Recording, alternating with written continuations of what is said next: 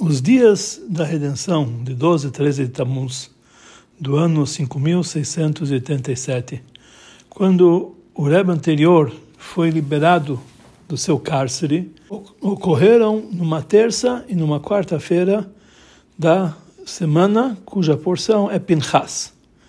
Também com relação ao dia, a data do seu nascimento, que foi dia 12 de Tammuz de 5640, o Rebbe fala que naquela época que nós lemos na Torá a porção de Pinchas, nessa época eu nasci. E a maioria dos atos, dos fatos que aconteceram comigo, em volta de mim, estão indicados de uma forma oculta ou revelada na porção de Pinchas. Ou seja, a redenção e o trabalho e os assuntos do Rebbe, de uma forma geral, têm uma ligação muito firme com o assunto de Pinchas que em nome disso é chamado a Parashá, conforme está indicado também no segundo nome do Rebbe, que é o dono da festa, que o nome dele é Yitzhak, que o valor numérico de Yitzhak é o mesmo valor da palavra Pinchas, como está escrito é, no livro do Zohar, que o valor numérico de dois nomes quando tem o mesmo valor numérico, isso demonstra que existe uma conexão firme entre eles principalmente quando esse valor numérico tá, consta na própria Torá. Vemos também a ligação do nome de Pinchas e o primeiro nome do Rebbe, que é o patrono da redenção. O primeiro nome dele era Yosef, porque a gente sabe que Pinchas ele era descendente de Yosef, como está frisado na Torá, que Elazar, filho de Aaron, casou com a filha de Putiel, ou seja, da descendência de Yosef, Shepit Pet Beitzrok, ele brincou e dominou o seu mau instinto, ele pegou para a esposa e dele, dela saiu Pinchas. Que nós vemos que Pinchas é descendente de Yosef. Então, já que o, somente o segundo nome do Rebbe, que, era, que é o dono da festa, que o nome dele é Yitzhak, está ligado com Pinchas de uma forma revelada, que Pinchas é o valor numérico de Yitzhak, e o segundo nome, quer dizer, o primeiro nome dele, que é Yosef, está ligado com Pinchas apenas de uma forma oculta, temos que dizer que a ligação que existe entre o Rebbe, que é o dono da Geulah, dono da redenção, e Pinchas é justamente no trabalho espiritual que se expressa no nome dele Yitzhak. Já o segundo o assunto que está ligado com o nome dele de Yosef, a ligação com Pinchas é de uma forma mais oculta, como veremos adiante. A ligação simples e revelada entre o, entre o caminho do Bala Geulah, do Rebbe, e Pinchas é do, do, seguinte assunto, que o ato de Pinchas, ele fez um ato para vingar-se em nome de Deus. Bekanoet kinati, ele fez a minha vingança. Isso vem é, de uma alahá que diz que uma pessoa que em público ele tem relação com uma mulher não judia, aqueles que são vingadores, eles devem matá-lo. E esse assunto não é uma lei que está escrito no Shulchan Aruch, no Código de Leis Judaicas, que nós somos obrigados a se, conduzir dessa forma, porque um vingador que ele vem pedir licença no tribunal, não lhe dão essa licença. Tem que fazer apenas de uma forma impetuosa, de uma forma é, com livre e espontânea vontade. Mas ainda, não somente que nós não liberamos para ele, mas conforme algumas ideias dos Rishonim, ou seja, dos legisladores de primeira geração, não é nem mesmo uma lição e uma ordem para esse vingador, apenas uma permissão. Se ele quiser, ele pode agir dessa forma. Parecido com isso, era o caminho do Rebbe, que ele é o patrono da redenção, que ele realmente o trabalho dele é vingar a vingança divina. O alto sacrifício para difundir a Torá e reforçar o judaísmo naquele país, quer dizer, na Rússia, que isso causou a sua prisão, era de uma forma que não tinha nenhuma obrigação para Allah de agir de tal forma. Nem Morim Ken, não, não, não se, nem se ensina para ele fazer dessa forma. Só ele tinha permissão de fazer se ele quisesse. Como nós encontramos na Allah, que o alto sacrifício é apenas obrigatório quando se trata de três pecados básicos, que sobre eles está escrito que é preferível morrer e não transgredir. Mas as outras mitzvot proibitivas e as mitzvot obrigatórias ou parecidas com isso, não temos nenhuma obrigação de se auto-sacrificar. é somente temos, somente temos a permissão para isso se quiser. Então aqui podemos fazer uma pergunta. Essa comparação que está ligado principalmente é, com Pinchas, ela, ela se encontra principalmente no final da porção de Balak. Lá está contado o ato de vingança de Pinchas, como em vários anos, ou na maioria dos anos, o nascimento, que é o dia Yudbeit Tammuz, que é o dia do aniversário, e o dia da redenção, de 11, 12, 13 de Tammuz, cai na, na porção de Balak. Então, então, realmente, nós vemos claramente uma ligação com o final da porção de Balak. Mas qual é a conexão dos assuntos de Pinchas, que estão escritos na porção de Pinchas, com as datas de 12 e 13 de Tammuz? Então, para entender isso aqui, precisamos antecipar o que é explicado no Talmud Yerushalmi, que o ato de Pinchas foi em desacordo com a ideia, com a vontade dos sábios. E de tal forma que os sábios queriam excomungá-lo. Se não tivesse antes pulado sobre todos a profecia, o Espírito Divino que disse, porque disse naquele momento que a Pinchas, como é, é, presente, vai receber de Deus o pacto do sacerdócio eterno. Quer dizer, aí eles notaram que realmente ele fez certo. Aqui nós entendemos que é maior o ato da vingança dele, porque antes que eh, tivesse pulado sobre todo mundo esse, eh, essa revelação da profecia, ele sabia que isso que ele estava fazendo era contra a vontade dos sábios, ou seja, conforme a ideia dos sábios da Torá, não tinha lugar para um comportamento igual a ele. Então, nós, nós vemos que a maneira de se comportar dele, essa vingança, esse auto-sacrifício, não foi apenas um auto-sacrifício do corpo, que ele se colocou em perigo corporal, mas também pelo lado da alma dele, que isso é um ato que era contra, em desacordo com os sábios da Torá, de tal forma que eles queriam excomungá-lo. Mas mesmo assim, quando viu Pinchas que a situação do povo de Israel, que vai Yeshev Israel Beshitim, o povo de Israel estava morando em Shittim, um lugar era chamado de Shittim, porque vem da palavra Shtut, loucura, baseado no dito dos sábios, que a pessoa não faz um pecado somente se entrar nele um espírito de loucura. E ele viu que por causa de, desse comportamento de loucura do povo de Israel, causou uma, causou uma epidemia em todo o povo de Israel, e estavam morrendo muitas pessoas. Então, o que, que, se, o que, o que importava para eles? O que, que importava para Pinchas? O alto sacrifício dele, tanto do corpo, tanto da alma juntos, se ele poderia, de alguma forma, eh, erradicar a ira divina do povo de Israel e salvar eles, ele estava disposto a tudo, inclusive entregar-se de corpo e de alma. Esse caminho de fazer a vingança divina num, alto, ato de auto-sacrifício, isso vem da essência da alma do Yehudim, que está muito acima na sua fonte do que a própria Torá. Por isso, esse auto-sacrifício está acima das limitações da Torá. E por isso, ele, eh, a recompensa sobre isso foi que Pinchas ele receber para ele, para sua descendência, o pacto da Kehunav, do sacerdócio eterno. Que isso aqui, na verdade, está acima das limitações da Torá, que conforme as leis da Torá, o sacerdócio, a Kehuná, ela passa de herança de um pai para o seu filho.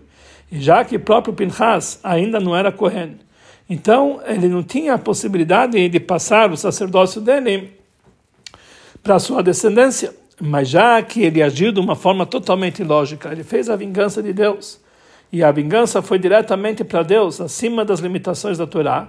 Então, por isso, Deus deu para ele o sacerdócio para ele, para sua descendência, mesmo que conforme as regras que Deus próprio fixou na Torá, não tinha lugar para isso. Daqui nós vamos entender que justamente na porção de Pinchas, que lá consta, como Deus falou, que ele e seu filho vão receber o pacto da, do sacerdócio eterno, por causa da vingança que ele vingou diretamente para Deus, e por isso ele trouxe o perdão para o povo de Israel. Então, na nossa paraxá foi revelada que a maneira da vingança de Pinchas, que foi com alto sacrifício, com corpo e da sua de corpo e alma, que sem levar em consideração que aqui embaixo o ato dele foi em desacordo com a ordem, com a, a vontade dos sábios da Torá, e por isso eles queriam excomungá-lo, mesmo assim a vontade superior dele, verdadeira, era conforme a, a, a vontade que está acima até mesmo dos uh, preceitos da Torá. Parecido com isso, nós encontramos também com Durebe, que ele foi aquele que foi levado para a prisão e ele foi redimido da prisão.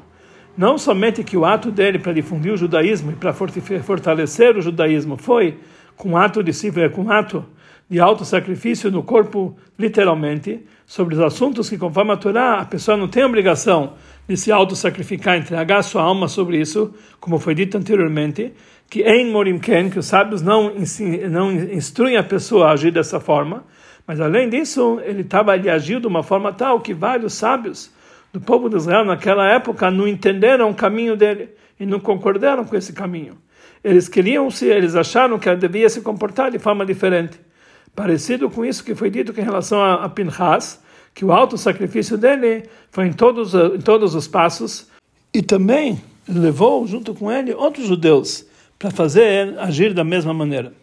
Como vamos ver adiante. Principalmente quando essa atuação do Rebbe colocou em perigo o trabalho sagrado dele, como foi dito anteriormente, que o principal decreto que por causa que prenderam ele foi a dedicação para a educação de crianças do Heider. Ou seja, além do alto sacrifício que ele teve entregando o seu corpo, ele entregou também a sua alma espiritualmente, que ele se colocou em perigo todo o trabalho dele sagrado que ele fez. E isso por causa que a situação naquele país tocou na essência do cumprimento da existência do povo judeu e do judaísmo. Que ele fez tudo isso aqui para não deixar apagar a vela do povo de Israel, Deus nos livre. E por isso não somente não levou em conta nenhuma limitação é, que ele tinha em relação ao corporal, mas também ele se, ele se colocou em alto sacrifício para os judeus, mesmo acima de qualquer limitação. Também no nosso assunto, como aconteceu no caso de Pinchas, foi revelado posteriormente, depois que, ele, que o Rebbe foi libertado da sua prisão, perante os olhos de todo mundo, que isso na verdade foi uma vingança para o seu Deus, isso trouxe perdão para o povo de Israel que esse é o verdadeiro caminho e é obrigatório naquela situação. E aqui também, aqui embaixo, reveladamente, todos concordaram com essa conduta. A diferença é que o assunto que Pinchas, o ato de Pinchas, que demonstra que os vingadores podem matar aquele que tem relação com a mulher não judia, do ato de Pinchas, isso está escrito na Alahá de uma forma que não se ensina para ele, não se indica para ele essa conduta. Mas em relação ao trabalho espiritual do Rebbe, isso, a, a libertação do Rebbe foi um ensinamento claro, uma, uma prova clara que de cima eles concordaram com esse caminho dele que é o verdadeiro e por isso a partir de então pode sim instruir as pessoas a agir dessa forma. Como viram na prática que o Rebbe ele ensinou e, e mostrou para todo mundo que assim tem que agir e assim deve se instruir outras pessoas a fazer.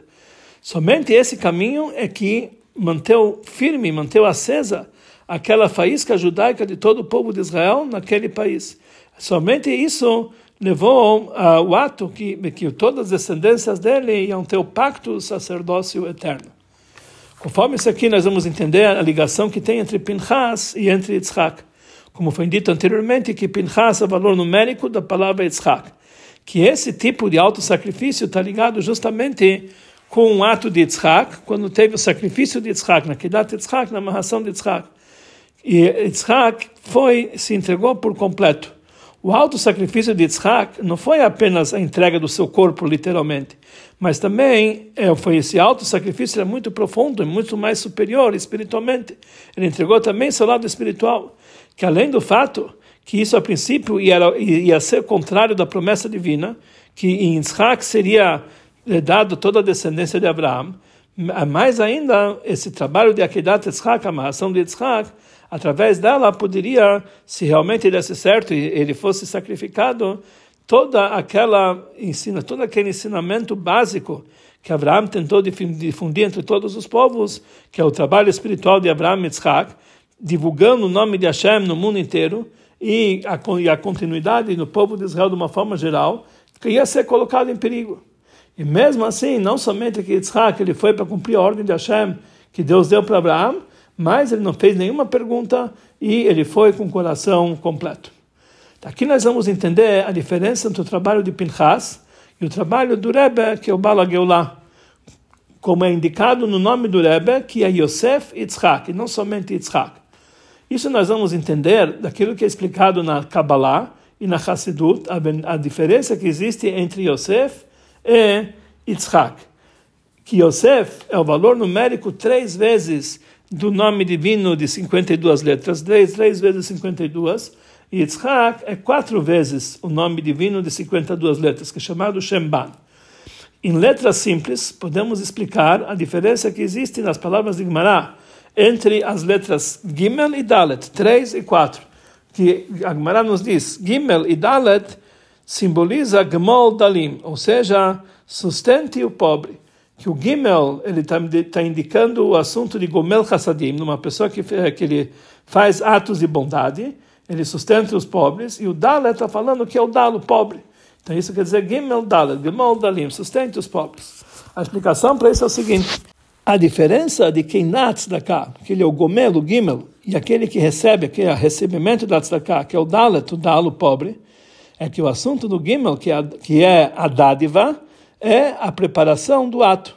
E em relação ao pobre, o Dal, quando ele, o pobre recebe a tzedakah na prática, então dessa forma é, complet, é completado o ato na prática ou seja, que você deu a vida para a alma de um pobre. Aqui nós vamos entender em relação a toda a transmissão, que o que isso está indicado na letra Gimel, que ele é uma preparação para a transmissão, quando ele está ainda do lado do transmissor somente, é, isso quer dizer a letra Gimel, que ainda está no potencial, está no lado do transmissor. A letra Dalet demonstra quando a transmissão já foi terminada, foi completa ou seja, quando o receptor já recebeu essa transmissão. E assim também em relação ao próprio homem. Gimel demonstra uma situação que o homem está numa preparação para um certo ato, que de uma forma geral isso inclui todas as forças da alma dele, que é o intelecto e as suas emoções. E as consequências e a, e a maneira de colocar na prática essas forças é indicado na letra Dalet. Conforme isso, nós vamos entender que a ligação que existe entre os números 3 e 4, que eles vêm um próximo do outro, 3 e 4. Toda a descida de uma certa transmissão é dividida de uma forma geral em três tipos, em três linhas. E o final dessa transmissão, como ela se é expressada na prática, isso é a quarta coisa, que isso vem depois da transmissão do 3 dos três níveis anteriores, até chegar no quarto nível, que é a própria ação da recepção. Em relação a isso, nós encontramos nos mundos superiores, que existem três mundos superiores: o mundo de Atzilut, o mundo de Briá, da, da criação, e Etzirá, da formação. E depois tem o quarto mundo, que é o mundo que é a recepção, que é o mundo da ação, no mundo mais baixo. Então, por isso, a letra Gimel, que simboliza três, na contagem das ferod, dos atributos divinos, está tá ligado com o atributo de Yesod, que é o fundamento, que ele é o transmissor, que inclui na Torá as três linhas que uh, simbolizam uh, o lado direito, esquerdo e o lado central. E o número 4, Dalet, ele demonstra o atributo de Malchut, que é a quarta, uh, quarta roda da carruagem divina, que ela transmite na prática para os mundos inferiores. Parecido com isso, esses dois assuntos são indicados nos dois nomes de Yosef e Yitzhak, que eles junto fazem um nome só. E justamente nessa ordem, primeiro vem Yosef e depois Yitzhak. Que os dois, numa, nessa sequência, Yosef é conhecido o nível de Yesod, que nós falamos que é o nível do Gimel, do, do transmissor, que é a preparação para a transmissão e, pra, e, da maneira que ela vai ser chegada na prática. O Gimel, na verdade, vem da palavra Gemol, que ele transmite, ele sustenta. E o nome Yitzhak demonstra a transmissão na prática, aquele é o Dalet, que o valor dele é 4, que significa Dalim, os pobres. E no homem próprio significa a ação na prática, como foi dito anteriormente. E no trabalho do homem, de uma forma geral, a preparação até, a, até a, o ato na prática, que é o Gimel, é no nível de Nishma. Ele está apenas estudando, aprendendo de que forma ele vai agir. E o trabalho na prática, que é o Dalet, é o nível de Naseh. Vamos agir, o, ato na prática. Conforme tudo isso que foi dito anteriormente, nós vamos, nós vamos entender a conexão que existe entre a maneira do auto-sacrifício de Pinchas e entre a maneira do auto-sacrifício do Rebbe, conforme é expressado nos seus nomes. Pinchas, ele não era o líder daquela geração. Ele não precisava instruir os outros a andar no caminho dele de auto-sacrifício. Ele era apenas o emissário que ele, na prática, deveria realizar o ato. Com relação ao emissário, o importante deve ser frisado apenas o nasce, fazer, o ato. Pinchas, o valor numérico de Yitzhak, que é o nível de 4, Dalet, que ele simboliza nasce, o ato. São quatro vezes o nome de Deus e 52 letras. E não tanto assim a preparação para esse ato, que é o assunto de Nishma, de estudar, entender. Que isso às vezes pode atrapalhar a realização do ato de uma forma completa. Já que consta que Sof Mashavat Hilah, ou seja, que o ato final está incrustado no pensamento inicial, o final do ato, isso toca no início, antes do pensamento, antes, antes até do primeiro, do início do pensamento. Por isso, Pinchas entendeu com alto sacrifício que está acima das limitações da Torá, o assunto que ele tem que se vingar para o seu Deus que ele vingou a minha vingança, ou seja, ele chegou no nível inicial, que está acima até mesmo do nível do pensamento inicial que vem do nível da Torá. Pinchas, ele, uma, eh, Pinchas, ele tinha já a preparação dele de Nishma, que ele recebeu do líder da geração, que era Moshe Rabbeinu, conforme está indicado nas suas palavras. Mekublani mimcha, eu recebi de você. Pinchas falou para Moshe Rabbeinu, quer dizer, Moshe Rabbeinu foi aquele que ensinou para ele. Quer dizer, ele não precisava ter o ato de Nishma que ele recebeu de Moshe Rabbeinu. Isso estava oculto dentro dele. Reveladamente, ele frisou apenas a realização da sua missão, conforme Moshe Rabbeinu falou para ele, Kalyana de Igleta e Leheve Plavanka, aquele que está lendo a carta, ele que tem que agir. Mas, com relação ao líder da nossa geração, que é o Rebbe, que sobre ele está escrito, Anassil Akolo, líder comparado com toda a geração, precisa ter, e existem esses dois assuntos na sua forma completa, tanto na Asé, tanto Nishma, conforme está tá frisado o nome dele, Yosef Yitzhak, tanto a preparação, que é Nishma, o entendimento, isso vem da palavra do Yosef, e tanto receber, a transmissão, que é Nasé, o ato, propriamente dito, que esse é o assunto de Yitzhak. Como esses dois assuntos foram vistos claramente no Rebbe na sua vida particular, que ele na verdade foi o patrono da redenção e da alegria.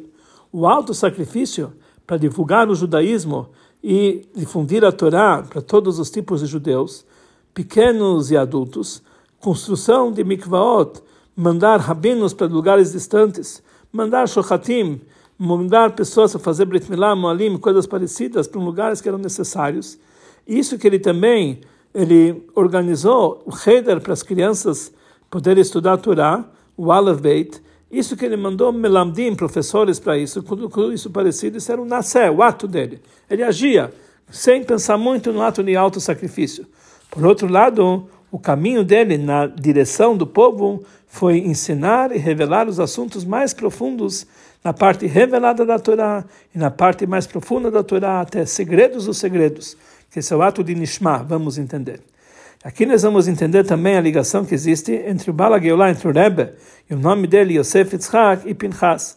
Também é entendido também a lição para cada Yudi, como que ele deve agir na prática. Do Shluchim do Rebbe, ou seja, dos emissários, o Rebbe exigiu e ainda continua exigindo Chatov vachol, Chatov veishte. Pega tudo que você pode para comer e beber. Faça o ato, aquilo que você pode fazer, faz acima de qualquer contabilidade. Ou seja, antes de tudo isso aqui, você precisa fazer um nascer, Yitzhak, que o valor do Yitzhak é Pinchas, que está ligado com ação.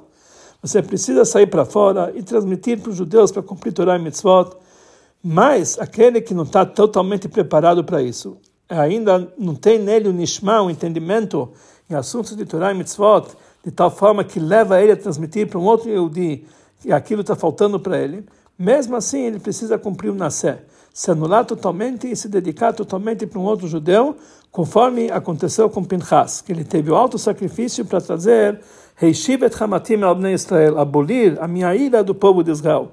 E na sua própria transmissão para um outro Yehudi, precisa ser, ele precisa frisar o principal, que o, é, que o principal é a ação, que a Masé é o Aikara, o ato é o principal. E assim também fala para nós, Agmará, e os poskim, que os, os, legisladores, que a pessoa que cumpre as mitzvot aprende apenas no pensamento, não vale nada. A pessoa reza apenas no pensamento, estuda só no pensamento, não é considerado como se ele tivesse falado. E se ele leu Kriyat Shema no pensamento apenas, com toda a sua intenção, e ele não falou na prática, não cumpriu a obrigação, ele precisa voltar e ler novamente o Kriyat. Mas se a pessoa falou e não teve nenhuma intenção, ele cumpriu a obrigação. Assim também, se nós agimos, mesmo sem entender por que agir, nós cumprimos a obrigação. Mas se nós vamos só tentar entender e não agir, não vale nada.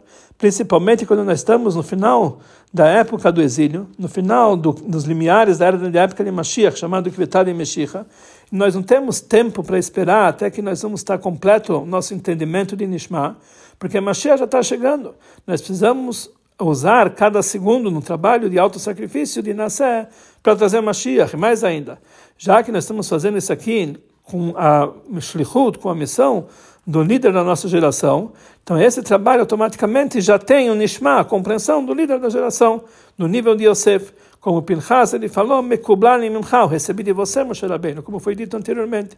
E quando ele transmite sobre um outro Yehudi, de uma forma de nascer que vamos agir, então aquele Yehudi também ele tem já o assunto de Nishma que ele recebeu do seu mestre. E isso está indicado no nome de Yitzhak, que vale quatro. Quatro vezes o nome de 52. Que quatro é o valor que inclui todos os quatro, ou seja, também os, os três iniciais, e não somente a quatro pernas. Quer dizer, quando nós agimos, nós incluímos nessa ação toda a preparação e, todo, e toda a lógica que tem por trás disso que o nosso líder ele nos ensinou. Através desse trabalho, nós vamos merecer para a revelação de Pinchas, que Pinchas ele é um Navi, que ele vem para trazer para nós a notícia da redenção, que também o trabalho de Pinchas está ligado com Nasser, Mashiach está ligado com Elial, está ligado com Nasser, como Elial é Navi, ele vai vir para fazer o povo de Israel fazer chuva, como consta, ele vai retornar o coração dos pais para os filhos e dos filhos para os seus pais. E também essa Geulá, que é a quarta Geulá, está ligado com o número 4, que são as quatro linguagens de Geulá que nós vamos ter revelado no futuro, que são os quatro copos de desgraças que Deus vai dar para os povos que nos torturaram e, ao mesmo tempo, Deus vai dar para o povo de Israel quatro copos de consolo, que seja muito em breve.